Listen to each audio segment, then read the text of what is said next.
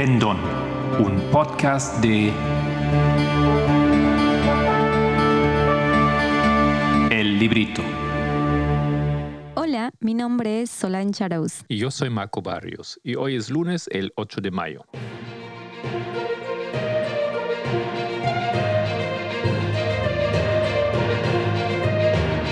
Los temas del movimiento.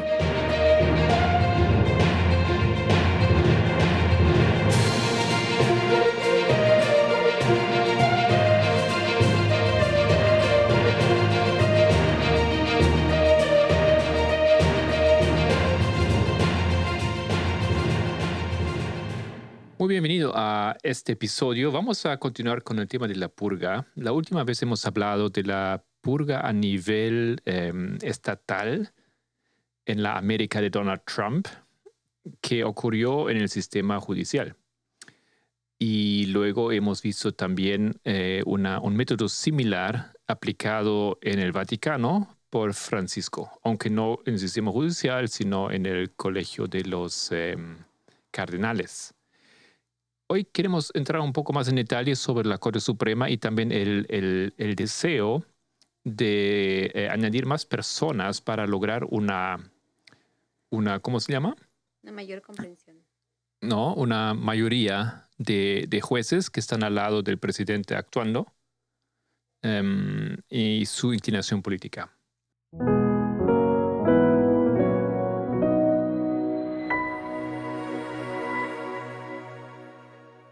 Para un estadounidense interesado en la historia constitucional, el gran tema en el desarrollo del país es la idea de la ley como control del poder gubernamental. La institución que mayor encarna esa idea es el Tribunal Supremo de los Estados Unidos o la Corte Suprema.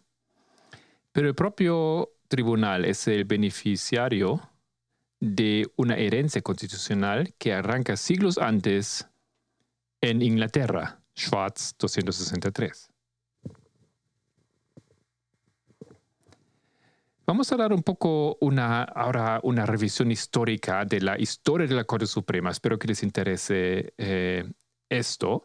Em, y leemos aquí de un libro, de ese libro que menciona el autor Schwartz, um, y Solange nos va a ayudar. Ha habido dos grandes periodos creativos en el derecho público estadounidense. El primero fue la era formativa, cuando el Tribunal Marshall sentó las bases del derecho constitucional estadounidense, dando contenido específico a los amplios términos generales en los que está redactada la Constitución. Esta tarea judicial en aquel momento era elaborar a partir de texto constitucional un cuerpo de doctrinas jurídicas adaptadas a las necesidades de la nueva nación y de la nueva era en la que estaba entrando. El segundo gran periodo creativo fue la era del Tribunal Wagen. La tarea judicial consistió entonces en seguir el ritmo frenético de los cambios sociales del siglo XX. Para ello, el Tribunal Warren tuvo que desempeñar una función transformadora que normalmente se considera más propia del legislador que del juez. En el proceso, reescribió gran parte del corpus del derecho constitucional estadounidense. De hecho, en términos de impacto creativo sobre la ley, el mandato del Tribunal Wagen solo puede compararse con el del Tribunal Marshall. Ok, em, ¿qué están diciendo aquí? Simplemente que en la historia de la, de la Corte Suprema estadounidense había fases y se, se dividen esto en varias etapas, esas fases, pero Em, aquí ese autor destaca dos fases en las cuales se hicieron cambios em, constitucionales. profundos que marcaron y, cambiaron totalmente el sistema legal em, estadounidense, o, digamos la, la, interpretación de la constitución y la aplicación en la, en la ley. Una fue pues esa primera, ¿no es cierto? El, tribunal, ¿cómo se llamó el primero? Marshall. Marshall. No, esto es el nombre del, juez o de uno de los jueces de la corte. Y dice que luego el segundo gran periodo fue, em, esto fue en los años 50, del tribunal Warren, de ese juez. Lo interesante de este texto es que en el primer periodo em, creativo del derecho público estadounidense, como lo menciona aquí, es que Marshall es lo que hace es sentar las bases para las bases constitucionales de una nueva de nuevas doctrinas jurídicas que están bien adaptadas a las necesidades de la nación y de la nueva era en la que se estaba entrando. Es decir, en nuestros términos no tan legales, podríamos decir una actualización, pero mm, todavía habían reformas que hacer. Yo creo que por eso vemos un segundo periodo que es resaltado en el Tribunal de Wagen, que en este proceso em, lo que se hace es nuevamente se reescribe gran parte del corpus del derecho constitucional estadounidense y lo que acontece es que en este, en este proceso lo que se intenta es em, mantener ese tribunal lo más actualizado posible a la generación en la que se está viviendo. Eso, de cierta manera, indica o sienta un precedente de que la Constitución de Estados Unidos requiere constantemente una actualización a las nuevas generaciones a las que va a gobernar. Ya, interesante. Y vamos a escuchar un poco más sobre ello, porque realmente eh, esos cambios no vienen así nomás, ¿no es cierto? Eran justamente una adaptación a las necesidades de la sociedad de ese momento. Em, por ejemplo, también se añadieron, como, como todos saben, enmiendas a lo largo de la historia, ¿no? Y esas enmiendas entonces mm, hicieron necesarias que la, ley se adapte, se amplifique. Ok, em, continuamos con el texto. Activismo frente a moderación judicial. Existe una antinomia inherente a todo sistema jurídico. La ley debe ser estable y sin embargo no puede permanecer inmóvil. Es tarea del juez conciliar estos dos elementos en conflicto. Al hacerlo, los juristas tienden a hacer hincapié en uno u otro principio. De hecho, pocos jueces pueden mantener un equilibrio entre estabilidad y cambio. ¿Han, tomado nota de esto? La ley debe ser estable, o sea, no se debe cambiar, ¿no es cierto? Y sin embargo, no puede permanecer inmóvil, o sea, tiene que cambiar.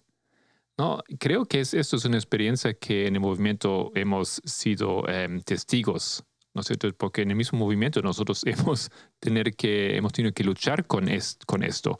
No podemos cambiar eh, lo que creemos, ¿no es cierto? Em, pero al mismo tiempo eh, tampoco puede permanecer así como era siempre y algunos han luchado por un lado y otros por el otro. Entonces, em, creo que eso es justamente eso de a qué se refiere y estamos, estamos eh, testigos. Bien, entonces continuemos con el texto. El presidente del Tribunal Supremo, Barron, nunca pretendió intentar mantener el equilibrio. Tan pronto como se estableció en el tribunal, se posicionó firmemente del lado del cambio, liderando los esfuerzos del Tribunal Supremo para que nuestro derecho público pudiera hacer frente a los rápidos cambios sociales. Barren creía firmemente que la ley debe extraer su vitalidad de la vida y no de los precedentes. Lo que el juez Holmens denominó intuiciones de lo que mejor servía al interés público desempeñó el papel principal en la jurisprudencia de Barren. No sacrificó el sentido común por el silogismo, Tampoco fue uno de los elegidos que piensan más en la simetría y la lógica en el desarrollo de normas jurídicas que en la adaptación práctica a la consecución de un resultado justo. Cuando la simetría y la lógica se sospesaban con consideraciones de equidad e imparcialidad, normalmente encontraba que estas últimas tenían más peso. En la jerarquía de valores sociales de Barren, lo moral tenía más peso que lo material. A lo largo de su mandato en el tribunal, el presidente del tribunal tendió a utilizar la imparcialidad como norma de su enfoque judicial. De vez en cuando, en casos penales, cuando el abogado que defendía una condena citaba precedentes legales, Barren se inclinaba sobre el estrado para preguntar, sí, sí, pero ¿ha sido usted justo? La imparcialidad a la que se refería el presidente del Tribunal Supremo no era una abstracción jurisprudencial. Se refería a aspectos como los métodos de detención, el interrogatorio de sospechosos y cuestiones de conducta policial que Barren conocía bien por sus primeros años como fiscal de distrito en el condado de Alameda, California. Igualdad y justicia penal. Si hubo un gran tema recurrente en la jurisprudencia del Tribunal Barren fue el de la igualdad ante la ley. Igualdad de razas, de ciudadanos, de ricos y pobres, de acusador y acusado. El resultado fue lo que el juez Fortas denominó la revolución más profunda y generalizada jamás lograda por medios sustancialmente pacíficos más que eso, fue el más raro de todos los animales políticos. Una revolución inspirada y dirigida judicialmente. Sin las decisiones del Tribunal Barren que dieron un efecto cada vez más amplio al derecho a la igualdad ante la ley, la mayoría de los movimientos por la igualdad que han impregnado la sociedad estadounidense habrían encontrado dificultades aún mayores. Muy bien, muchas gracias. Súper interesante me parece. Em, he decidido agregar esos detalles o esa, información un poco más allá de lo que estamos estudiando en, el tema con la anciana Tess, porque me parece eh, aportar mucha información válida sobre, y valiosa, ¿no es cierto?, sobre el, el, papel de la Corte o del sistema judicial. ¿No es cierto? No es así nomás, ¿no es cierto?, que Em, el gobierno tiene que tomar control o las tres áreas del gobierno eh, están bajo amenaza. Em, es realmente es una, una, historia larga que está detrás y su papel y su influencia en lo que es este país, en lo que em, son los derechos, etcétera, creo que queda aquí bien, bien interesantemente descrito en ese texto. Muy bien, hay más cosas y vamos a volver a hablar sobre otro tema y otro intento de, em, tomar control de la, de la corte, ya que estamos con el tema, ¿no es cierto?, de la purga. Ahorita volvemos.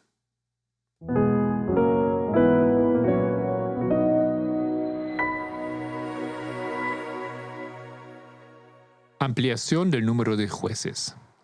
Durante la presidencia de Franklin D. Roosevelt en 1937, él propuso un plan que habría permitido la ampliación del número de jueces de la Corte Suprema, de 9 a 15.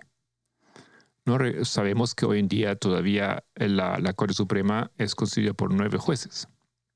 La propuesta habría permitido que Roosevelt nombrara seis eh, nuevos jueces quienes hubieran sido más afines a sus políticas y habrían inclinado la balanza hacia la mayoría demócrata en la Corte Suprema, específicamente en temas como la regulación de las empresas y la protección de los derechos de los trabajadores.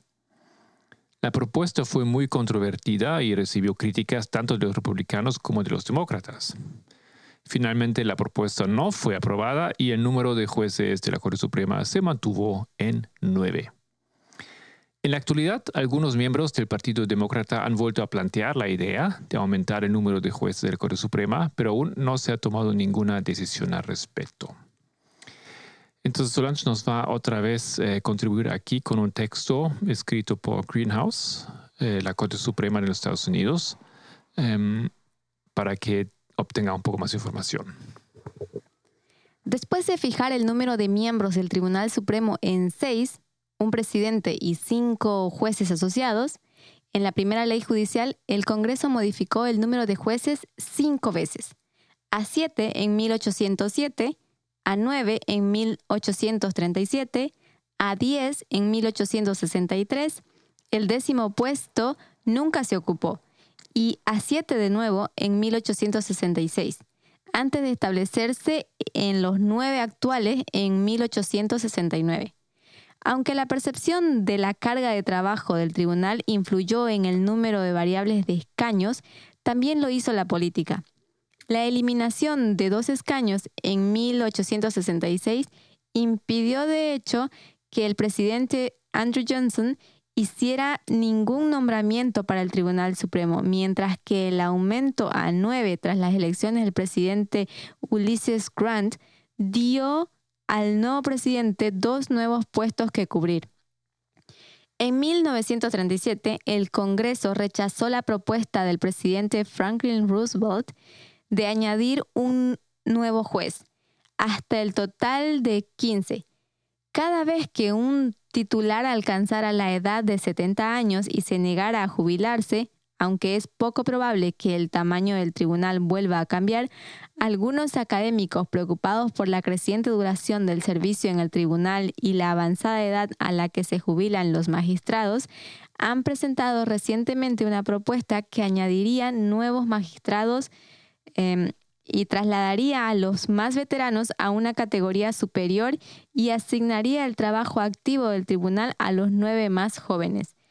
Más em, recientemente, los defensores progresistas, enfurecidos por la negativa de los republicanos del Senado a reunirse siquiera con el candidato del presidente Obama para el Tribunal Supremo en 2016, el presidente del Tribunal Supremo, Merrick Garland, ha argumentado que sería justo aumentar el tribunal en uno o dos jueces, la idea de limitar los mandatos del Tribunal Supremo también ha sido objeto de renovada atención. Inicialmente, los miembros del tribunal eran totalmente protestantes y, por supuesto, blancos y varones. El primer católico romano en el tribunal fue el quinto presidente Roger Tenney, nombrado en 1836. Hasta el nombramiento de Thurgood Marshall, en 1967 los magistrados del tribunal no fueron más que blancos y hasta que Sandra Day O'Connor se incorporó al tribunal en 1981 no fueron más que hombres. Desde entonces el tribunal ha sido, bueno, ha ido reflejando poco a poco la diversidad del país, aunque no sin distorsiones. Tras la jubilación de Thurgood Marshall en 1991, su puesto fue ocupado por un segundo afroamericano, Clarence Thomas. Ruth Bader Ginsburg se unió a O'Connor en 1993. El tribunal que se reunió el 4 de octubre del 2010 para iniciar su nuevo mandato incluía por primera vez a tres mujeres, Ginsburg, Sonia Sotomayor y Elena Kangan. Un afroamericano, Thomas, una latina Sotomayor, seis católicos y tres judíos. John Paul Stevens era el único protestante del tribunal cuando se jubiló en 2010. El nombramiento del primer juez judío, Louis Brandeis, en 1916, había suscitado polémica y durante muchos años hubo un único asiento judío en el tribunal. Pero cuando Elena Kagan se incorporó al tribunal en 2010 como una de las tres jueces judíos con Ginsburg y Breyer, el origen religioso de un candidato ya no recibía tanta atención pública. El lugar de origen de un juez también ha perdido relevancia. Durante muchos años, los presidentes habían tratado de lograr un cierto equilibrio geográfico en el tribunal, reflejando la idea de que las diferentes regiones del país tenían diferentes intereses y perspectivas que el tribunal debía reflejar. Pero evidentemente la geografía ya no importa cuando Kagan se incorporó al tribunal como cuarta neoyorquina con Scalia, Ginsburg y Sotomayor la vecina Nueva Jersey produjo un quinto juez, Samuel Alito Jr. El tribunal moderno también ha carecido de diversidad profesional. Muy bien, interesante, muy interesante me parece esa historia, un poco aportando aquí el desarrollo de esa idea de que tú podrías em, tomar control de la Corte Suprema si tienes personas que reflejan tus ideas eh, políticas. Y bueno, como la Corte no se puede cambiar así nomás, entonces una idea que surgió varias veces es ampliarla, ¿no es cierto? Y creo que hoy en día también ha habido eh, em, llamados a Biden de, ampliar la Corte para otra vez eh, generar em, pues un equilibrio en esa corte que de momento es completamente inclinada a, las ideas, em, podemos decir, eh, conservadoras eh, más extremas. Ok, muy bien. Entonces, esto a ese tema espero que les eh, ha servido para ampliar su, visión y su conocimiento sobre esa idea de cómo controlar el Estado.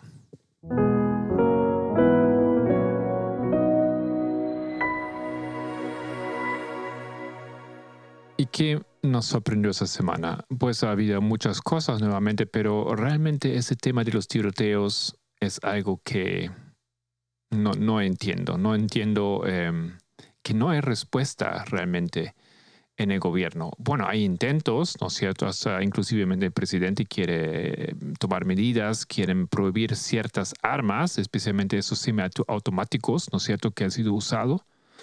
Em, hay un artículo bastante interesante en Washington Post que muestra que esta arma, ese rifle que se está usando, se llama, a ver cómo se llama. Es un rifle, ¿no es cierto?, que es realmente usado por, por los militares, pero hay una versión em, semiautomática para uso civil, el AR-15.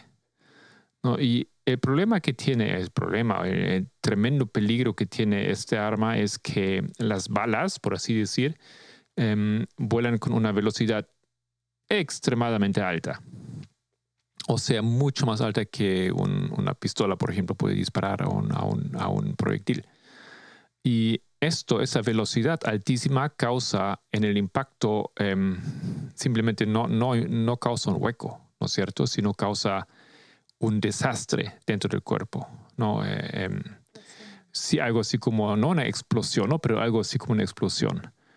Así como... Em, el efecto de una granada el efecto de una granada, dice Solán, sí, o como un barco que va en el agua y que le rastrea ese barco detrás de sí, es todo así una revoltura del agua, ¿no es cierto? Y eso es lo que pasa, ¿no? Entonces la bala entra y, destruye todo adentro y, bueno. Y esas armas no son prohibidas, no son prohibidas, no entiendo eso. Quiero leer aquí un poco de Washington Post. porque lo que pasa ahora que en este año ya tenemos 22 tiroteos en masa, ¿no es cierto?, en, en, Estados Unidos, con más de 115 muertos ya. Y leemos de Washington Post. El pistolero que abrió fuego en un centro comercial en un suburbio de Dallas el sábado, eso ahora, el sábado pasado, matando al menos a ocho personas, tenía una aparente fascinación con las creencias supremacistas blancas o neonazis que ahora están siendo examinados por los investigadores como un posible motivo para el ataque. Personas familiarizadas con la investigación dijo el domingo, dijo en el domingo, sí. Mauricio García, de 33 años, residente de Dallas, llevaba varias armas encima y otras cinco en un coche cercano dijeron personas familiarizadas con la investigación, que hablaron bajo condición de anonimato. Ok, las autoridades no han relevado el motivo, eh, revelado el motivo, pero un parche que él tenía en el pecho decía, decía RWDS. Esos son los iniciales para Right Wing Death Squadron, Escuadrón de la Muerte de la Derecha.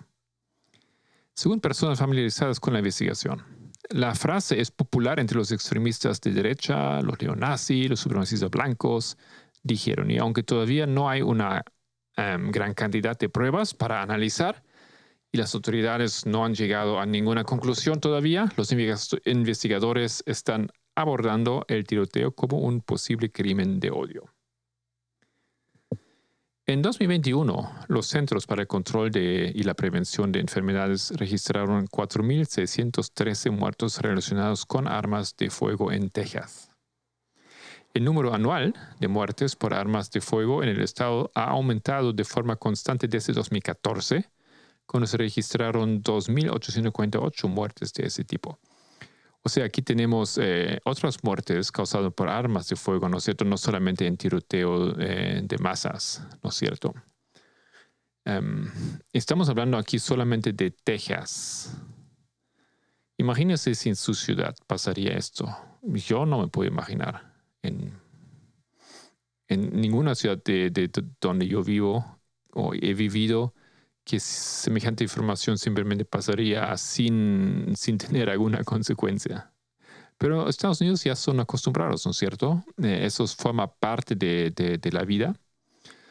Y bueno, eh, ya tenemos desde hace algunas generaciones, generaciones de niños que no han conocido otro, otra situación. Tiroteo en masa en colegios simplemente forman parte de la, de la vida escolar, de la experiencia de los jóvenes en este país. Ok, el año pasado Texas fue el estado con más asesinatos en masa por arma de fuego, con seis.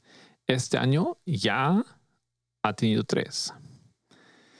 Hace menos de dos semanas y a 240 millas al sur, un hombre presuntamente mató a cinco. ¿Recuerdan este caso también? Que eran sus vecinos. Después que el vecino pidió que dejara de disparar su rifle estilo A AR-15, ese, tipo, ese mismo eh, rifle semiautomático, ¿no? estilo militar. El vecino le pidió para que, que porque creo que era muy tarde y hacía mucho ruido, que, que deje de disparar, ¿no?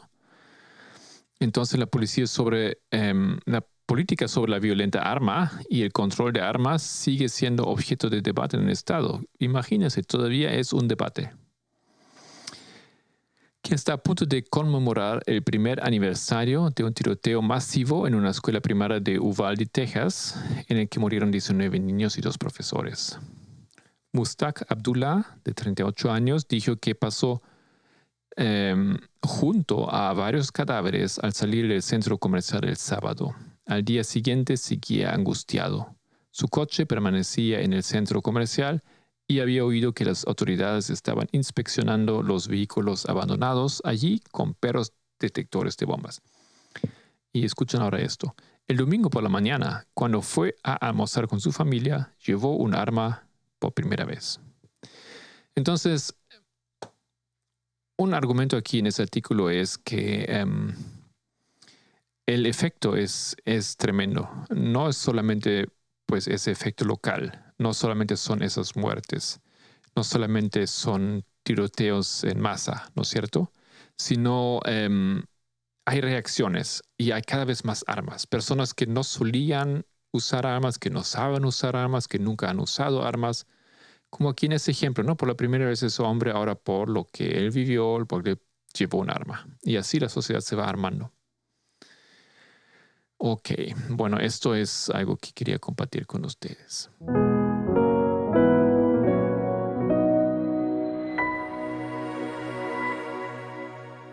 En la semana pasada hemos tenido dos estudios nuevamente. Primero el viernes hemos continuado con Solange a hablar, discutir, pensar, entender el tema del matrimonio e igualdad.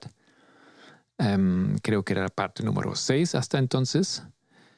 Em, ella anunció una pequeña pausa pero va a continuar el tema. Ah, obviamente hay mucho más que decir y, hay mucho interés también y necesidad de hablar sobre ello. Y luego Matías presentó eh, un tema el sábado llamado La brecha de género en la salud. Los videos, como siempre, ya pueden mirar en nuestro canal de YouTube.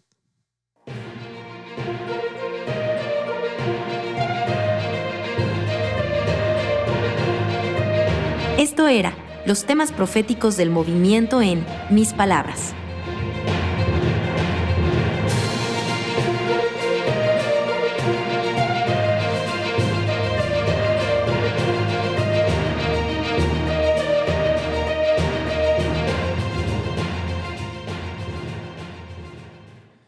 Espero que les haya gustado este podcast y les deseo un feliz comienzo de esta nueva semana.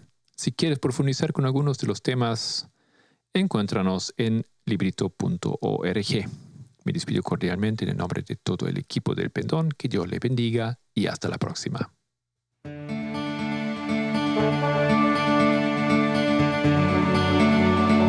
El Pendón, un podcast de